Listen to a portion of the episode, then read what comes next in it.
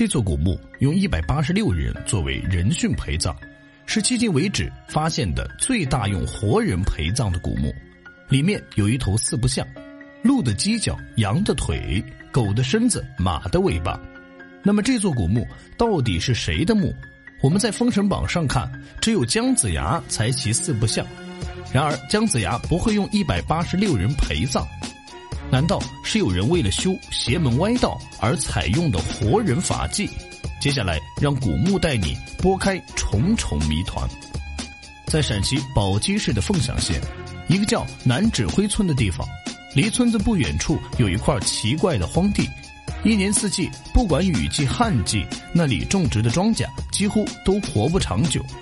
生活在附近的农民似乎也习以为常，因为早在他们爷爷那辈儿，土地的情况就已经是这么回事儿，没人觉得有什么异样。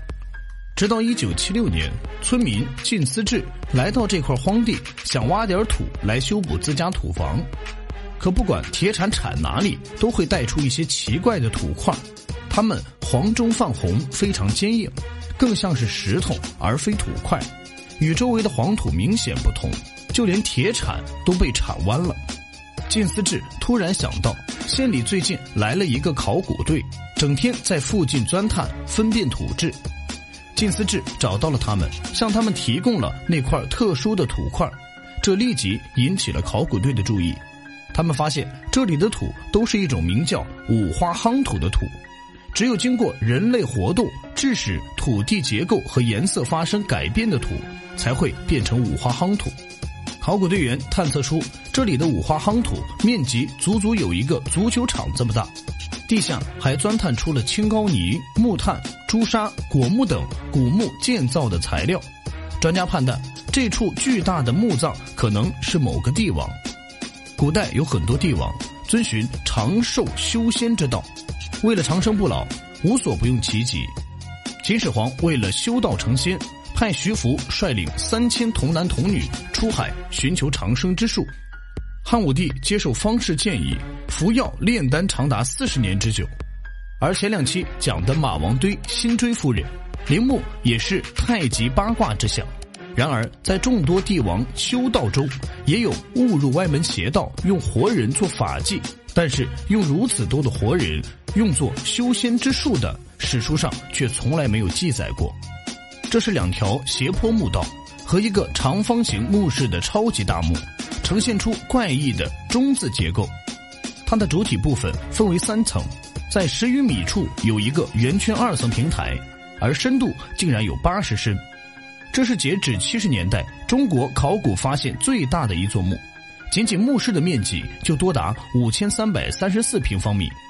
七六年末，经上级批准，中国考古史上最大规模的考古正式开始。可谁知道，才发掘到地下两米，就发现了很多洞穴。这些洞穴都是盗墓者留下的盗洞。如此多的盗洞，在我国古墓盗掘史上也是数量之最。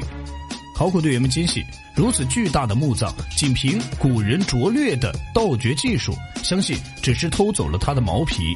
深埋在夯土之下的墓室还未有人涉足。但是随后的发现却使这座古墓显得更为扑朔迷离。在二层平台一处盗洞里，考古队员发现了一个嘴巴大张、像是死前极其痛苦、声嘶力竭的惨白头骨。距头骨不远。人们又发现了被扯断的胳膊残骸，连夜清理之后，竟清出了二十具人骨残骸。这些神秘的尸骸无棺无果，杂乱摆放，无一例外全都身首异处，生前或是葬前就已被残忍分尸。他们究竟是谁？又为何会死得如此凄惨？而在更下一层的平台，越来越多的箱子或匣子棺具的出现，无疑更让大家紧张害怕了起来。这些无名尸骸的主人究竟是谁？为何会如此残忍？到底是不是为了修道成仙而做的法器？他们为什么会被集中被埋葬在这儿？当考古队终于第一次完整的目睹了这座迄今为止中国发现的最大墓葬，还是被他给生生震惊。它呈倒金字塔的形状，长三百米，宽四十二点五米，深二十四米。当考古人员打开密集的葬具，发现里面的尸骸骨架十分完整，完全没有二层平台那样的断肢。但这难道是说密集葬具里的每一个人都是自愿殉葬，还是生前就被刺死？考古队员提取了他们头骨上的毛发，检测发现殉人毛发里含有极高浓度的汞和砷，而砷就是剧毒砒霜的主要成分。这似乎说明他们的死亡绝非偶然。大墓中较为豪华的香序七十二具，集中分布在紧邻椁室的中心地带。木箱大而宽厚，一具具殉人被捆绑成蜷曲的姿势装入箱内。他们或许是身份较高的姬妾近臣。假殉九十四具，分布在靠近墓室四壁的外围。他们或是身份低贱的奴婢，又或是服侍主人的仆人和婢女。亦或是墓主人为了修道而不择手段获得的人迹，因为装殓他们的木匣要小很多，用的也是薄薄的木材。众多尸骸的发现，让考古专家更断定了修道法纪这一说法。史记记载，名列春秋五霸的秦穆公去世时，为其殉葬的人数多达一百七十七人，可这个大墓的殉葬人数总共一百八十六具，比秦穆公的殉葬者还要多。也是迄今为止发现的最高殉人记录。更为诡异的是，这些躺在棺木里的殉人姿势奇特，他们全都蜷曲下肢，并用绳子紧紧捆绑。这些殉人的死法竟如此统一。比起这一百八十六具殉人，更让人好奇的还是主椁室里躺着的那位。这位大墓的主人究竟是谁？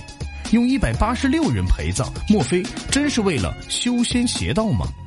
考古队员们发现，椁室周围填有厚厚的木炭保护层，木炭的外层还有二点三米厚的青膏泥。木炭和青膏泥是古人用来给棺椁防潮和防腐的重要材料。椁室保护的如此周到，更引发考古队员对椁室内部的好奇。谁曾想，椁室的真容却是形状奇特的平板木屋。椁室长达十四点四米，宽高同为五点六米，面积约九十平方。它全部由一根根四方木头构成，木头两端还有榫头伸出，严密的凑成长方形的，如同柜子一般的形制。面对用这么大量木头垒起的四面巨大木墙，考古队员十分茫然，不知从何解释。这样造型的椁室，在过去的考古发掘中还从未发现过。考古队员通过查验史料，在《汉书·霍光传》中曾记载，霍光死后，汉帝赐予霍光御衣、子宫、便房、黄肠题凑、外葬椁等，里面详细记载：以柏木黄心至内棺外，故曰黄肠；柏木皆向内，故曰提凑。经木材专家鉴定。建造这具棺木的木头就是柏木，而这套果木棺具就是古书所言天子专用的神秘葬仪黄肠题凑。文献记载，只有天子才能享用黄肠题凑的果具。所谓天子白果，诸侯松果；天子提凑，诸侯不提凑。尽管史书是这么说，但近代以来还从未有人见过真正的黄肠题凑。不过，一个新的疑问摆在大家面前，就是按照周礼，即使是国君也无权享有这样的丧葬规范。难道大墓的主人并非国君，而是另有其人？当墓主上方的椁木被一根根揭开，经过考古队员不懈的探索和发掘，大墓中还是有金、铁、陶、玉、漆器、纺织品、石器等三千五百余件文物出土。他们一个个都属于时代遗留的踪迹，在劫后余生的十七块石磬残片上，专家还是锁定了墓主人的真实身份。石磬上意外发现的重要文字，有一段铭文上的意思是这样的：天子举行宴会，作庆者是共工恒公的四子，秦人祖先的高阳氏在天有灵，国内才四方升平。这段文字明确的说出石经的主人是共工恒公的后裔，这样的话，他顺理成章的就应该是秦景公，而秦景公生前对修道长寿之事非常痴迷。石庆的铭文记录了这样一个隆重的事件：秦景公即位，行冠礼亲政，举行了盛大的宴会，现场各种乐器合奏，气氛欢快而又热闹。参加宴会的周天子分外高兴，他认为由他认可的秦景公继承共工和桓公的事业，正因为石庆上的铭文记录了秦景公继承君位的合法性，才会被他如此重视，以至于死后也将这套珍贵的石庆一同殉葬。秦景公在位长达四十年，继承了穆公、桓公的执政方略，坚持东进。将秦国势力不断推向中原，并在与晋国及其盟国的多次交战中屡次取胜，使得秦国日渐强盛。可是秦景公当时只是秦国的国君，他为什么敢在迁都洛阳之前就享用周天子才能享有的皇长提凑葬仪？难道他不怕僭越的罪名吗？春秋末期，各诸侯国蜂拥而起，周天子的地位摇摇欲坠。史学家分析，春秋末期各诸侯国都在争先恐后的超越周的传统礼仪制度，自以为天子。秦景公大墓内的皇长题凑的僭越，同样建立在秦国雄厚的经济、政治、军事基础之上。东周王室的江河日下，预示着这个王朝即将分崩离析。如此看来，后世的秦公称王、秦始皇统一六国，更不仅仅是时势使然。早在都雍城时代，秦国君主就已经把这个霸权天下的野心悄悄掩埋在黄土之下，昭然若揭。然而，这套僭越礼制的果具，究竟是秦景公在死后为了一场做回天子的美梦，还是用以激励参加葬礼的后代奋起争雄，已不得而知。这座大墓的发掘，犹如一把钥匙，把我们带入了那个遥远神秘的时代，去回顾秦景公这一代君王盛大宏伟的葬礼仪式。风吹云涌，万民长跪，三军肃立。载着秦景公灵柩的挽车缓缓行至陵墓，手持佛绳的大力士们用椁室两旁的墓碑，将秦景公的棺具徐徐放到椁室中。